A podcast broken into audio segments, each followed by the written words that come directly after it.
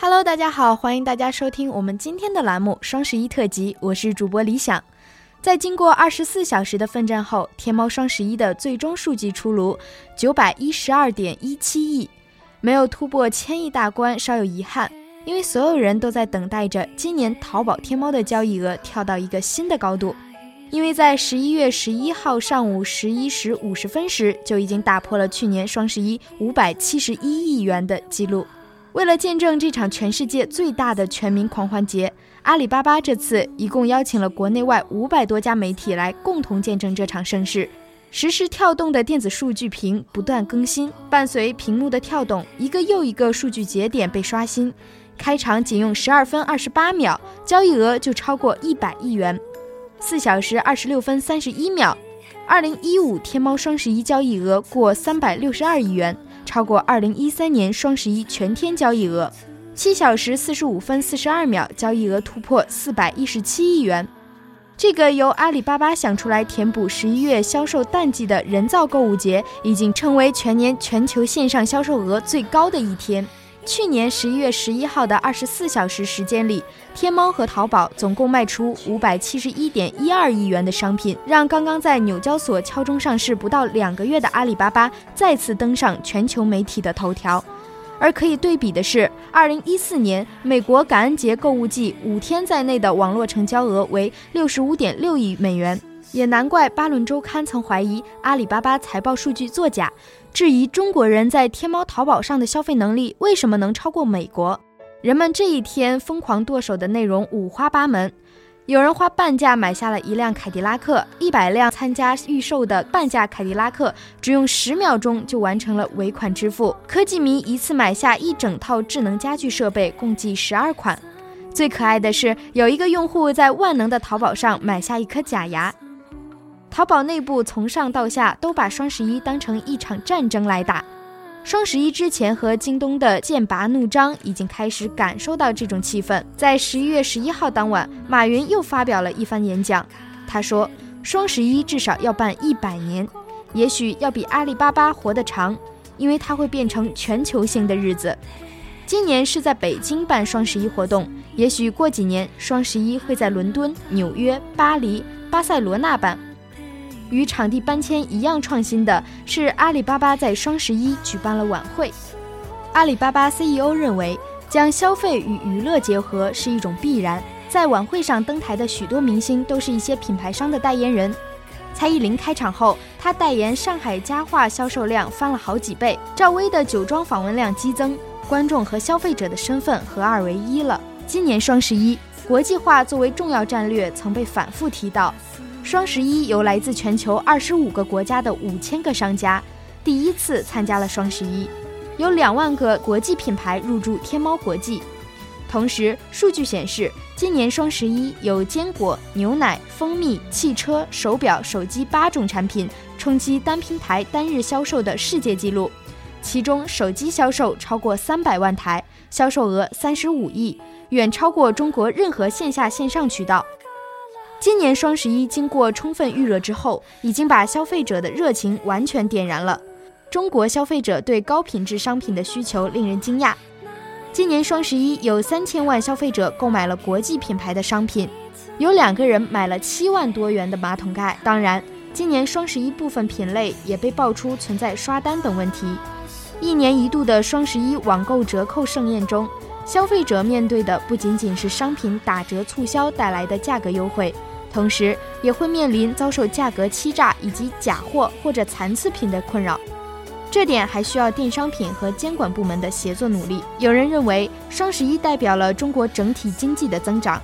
马云在演讲中表示，中国经济从投资和出口走向消费，双十一只是反映中国强大内需、消费很小的缩影，不能代表整个中国经济多大的点。我们只是用了互联网的手段、电子商务的手段，打开了或激发了中国部分内需，希望做激发和唤醒引领中国内需小小的发动机。可以看到的是，在过去五年，双十一购物节的销售额就像坐了火箭一样增长。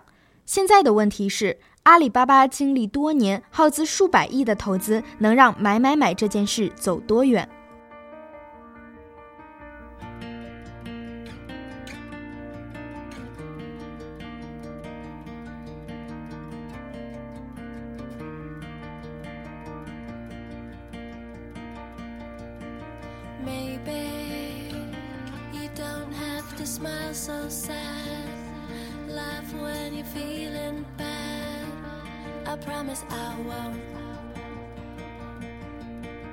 Chase you. You don't have to dance so blue. You don't have to say I do when baby you don't. Just tell me the one thing you never told me. Then let go of me. He'll just throw me. Maybe if you wanna go home, tell me if I'm back on my own. Giving back a heart that's on loan. Just tell me if you wanna go home.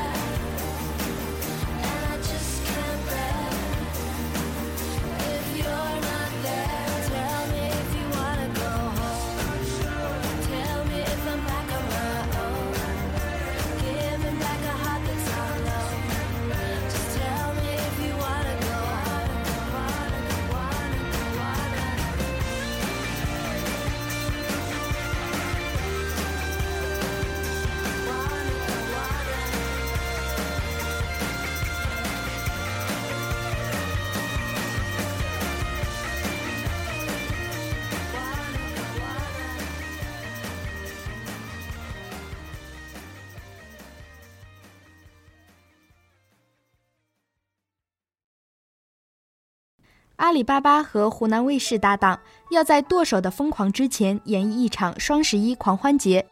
总导演请到冯小刚，宣传话术是一起来数星星。从新一代歌神陈奕迅、当红辣子鸡靖王王凯，粉丝万千的 TFBOYS，到芒果台一路捧红的选秀明星，阵容不可谓不奢华。眼下中国最大的秀场已经俨然搞成了堂会。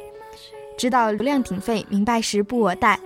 各路文达都将之视为稀罕的推广良机，带着自家的节目产品，身姿袅娜地走来。实际的数字也显得这场盛宴名副其实。十二分二十八秒，销售额破一百亿，收视率超过百分之二十。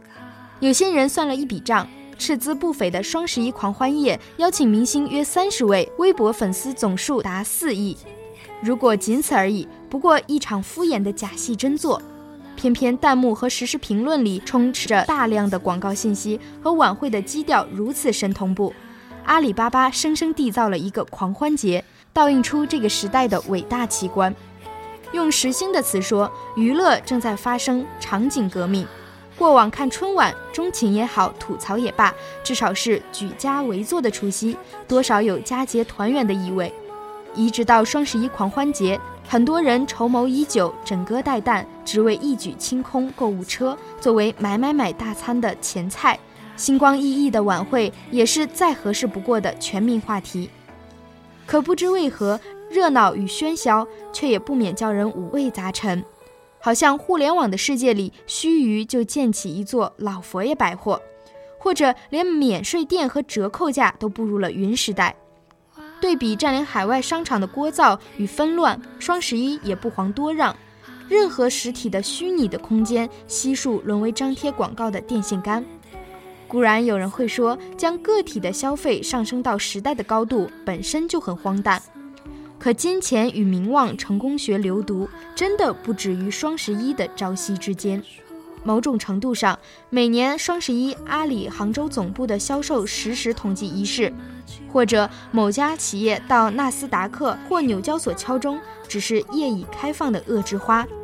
潜在的种子悄然散落在岩壁称项目、话不离融资的咖啡馆和创意园里。鲜少有一个时代像今天这样奉名利为神明。对成功流露出急不可耐的崇拜。现代传媒和社交网络让人与人之间再无秘密可言，近距离的审视不免又生出攀比心。失焦的生活与失意的心绪，又裹挟着奋斗的人，从一间明净宽敞的办公室回归租屋里一张窄小逼仄的小床。报端电视、户外广告上的心腹神话，像一面镜子，照得凡人无所遁形。蠢动的物欲也只好借双十一的契机来一次酝酿多时的喷涌，而即便这一刻，仍旧是电商巨头的导购平台蜂拥而上、不容喘息之机。追名逐利从来不是原罪，通过消费追求更优越的物质生活也无可厚非。可当前跻身唯一的标准，那肯定是哪里出了问题。恐怖的是，这也许已成为潜意识层面的瘟疫。用北岛波兰莱克里的话说，那时我们有梦，关于文学，关于爱情，关于穿越世界的旅行。如今我们深夜饮酒，杯子碰到一起，都是梦破碎的声音。而今和充实有关联的，或许只剩下忙碌，而忙碌又有些盲目，分不清是为了自己的理想，还是为了不让别人失望。其实，关于双十一狂欢夜这一天，与我们习以为常的日子并不同，无非是一次集中爆发。但更多时间里，我们都在伟大这个致幻剂中反复寻找自己，又重新迷失。像路人流连于无垠的荒漠，撞见海市蜃楼，还以为是永世难忘的盛景。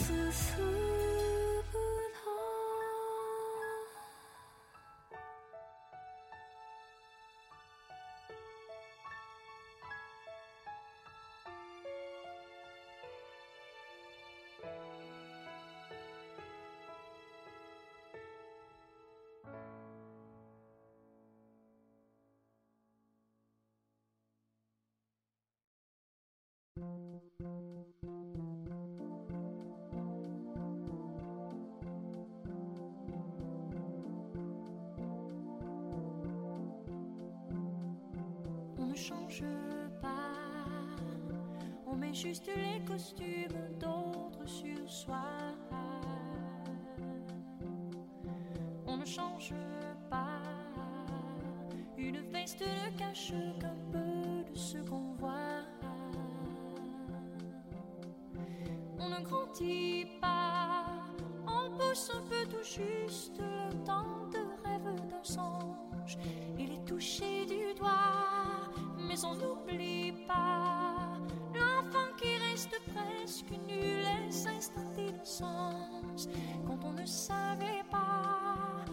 change pas.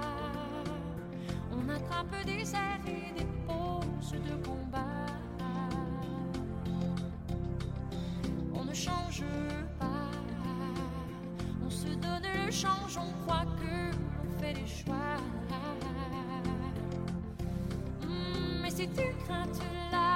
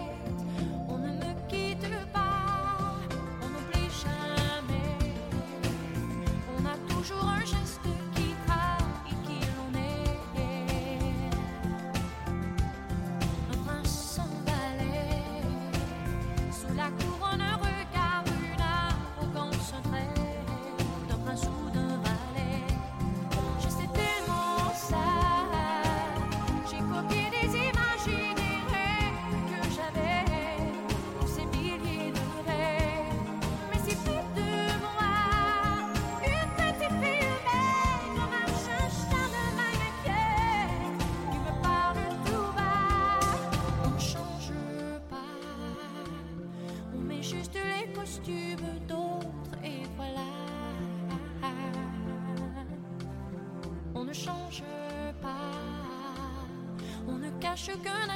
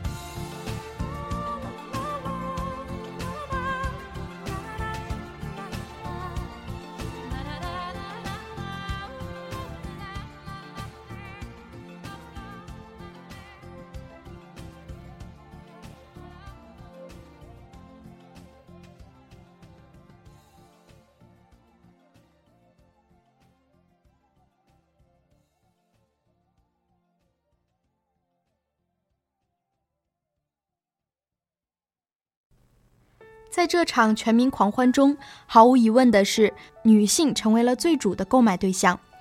而日前，国际医学期刊的一篇分析称，强迫性购物成为一种疾病，患病率达百分之五，其中大学生女性是高危人群。强迫性购物者只重过程，不看结果，买什么不重要，过程才是爽的根源。即便事后肉痛，也无法做到剁手。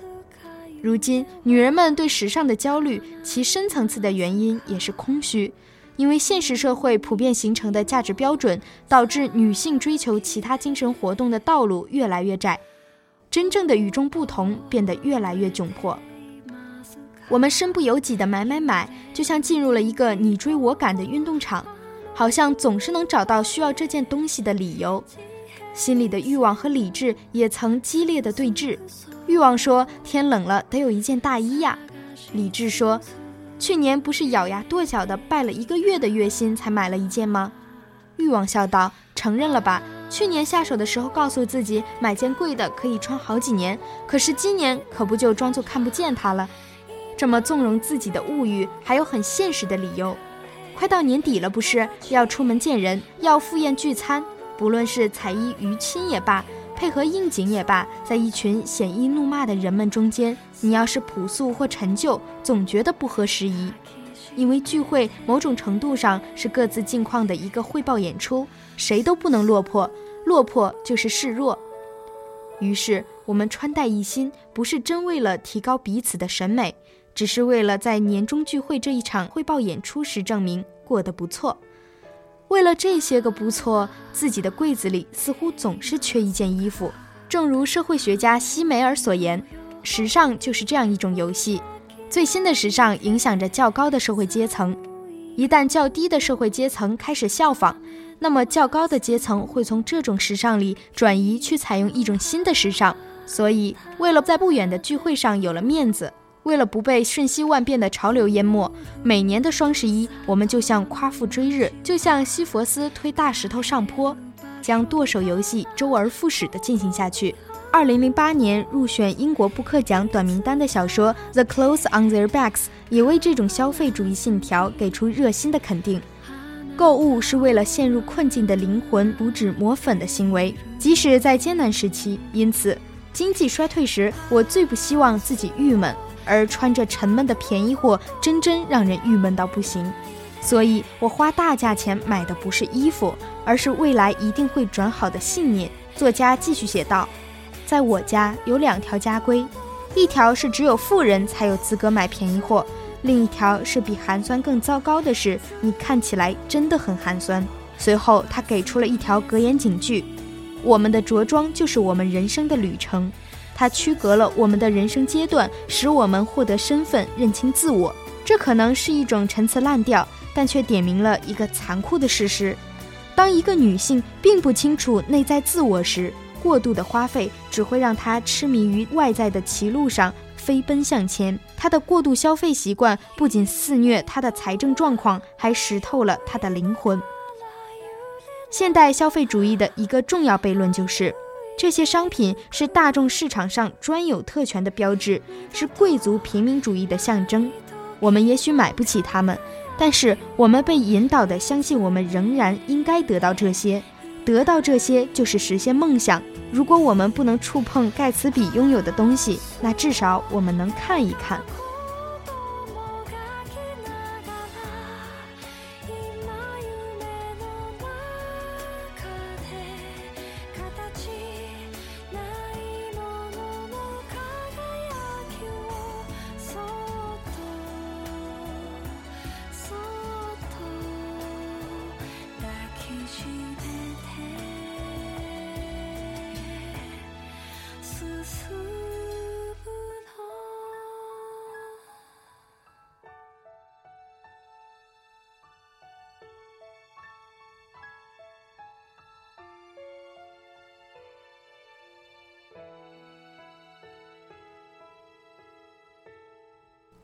一个人一生要买多少件衣服，要用多少支洗面奶，要吃掉多少米饭，我们算不过来。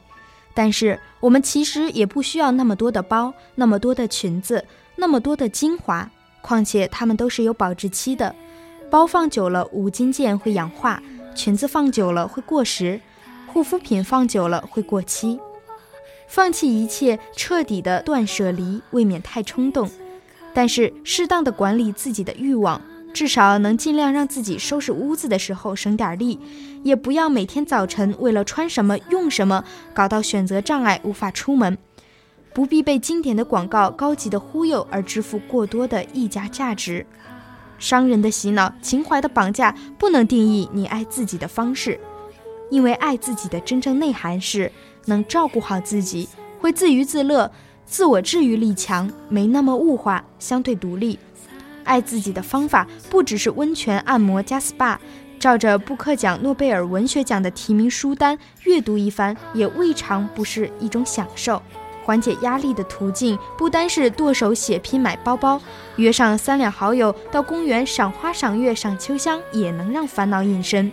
开源节流积攒下的安全感，规律健康的生活习惯。稳定乐观的心绪思虑，都比单纯花钱走心的多，有用的多。最好的生活是以前未来两不误。对以前来讲，现在是以前的未来，是心心念念想的总有一天。现在穷酸困苦，我辜负了过去的努力和付出；而对未来而言，现在是未来的以前，是日思夜想的到那一天。现在挥霍无度，我透支了未来的美好和憧憬。爱自己永远是正在进行时，正如加缪说的：“对未来的真正慷慨是把一切都献给现在。”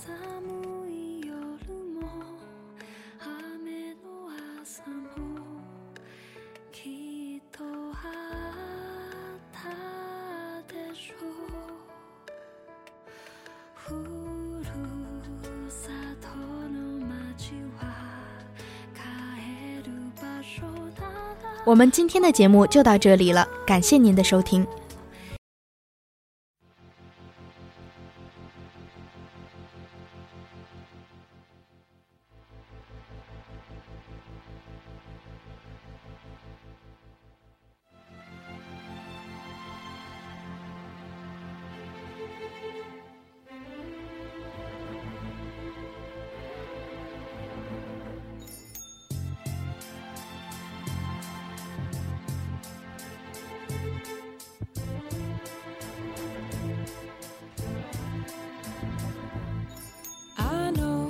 think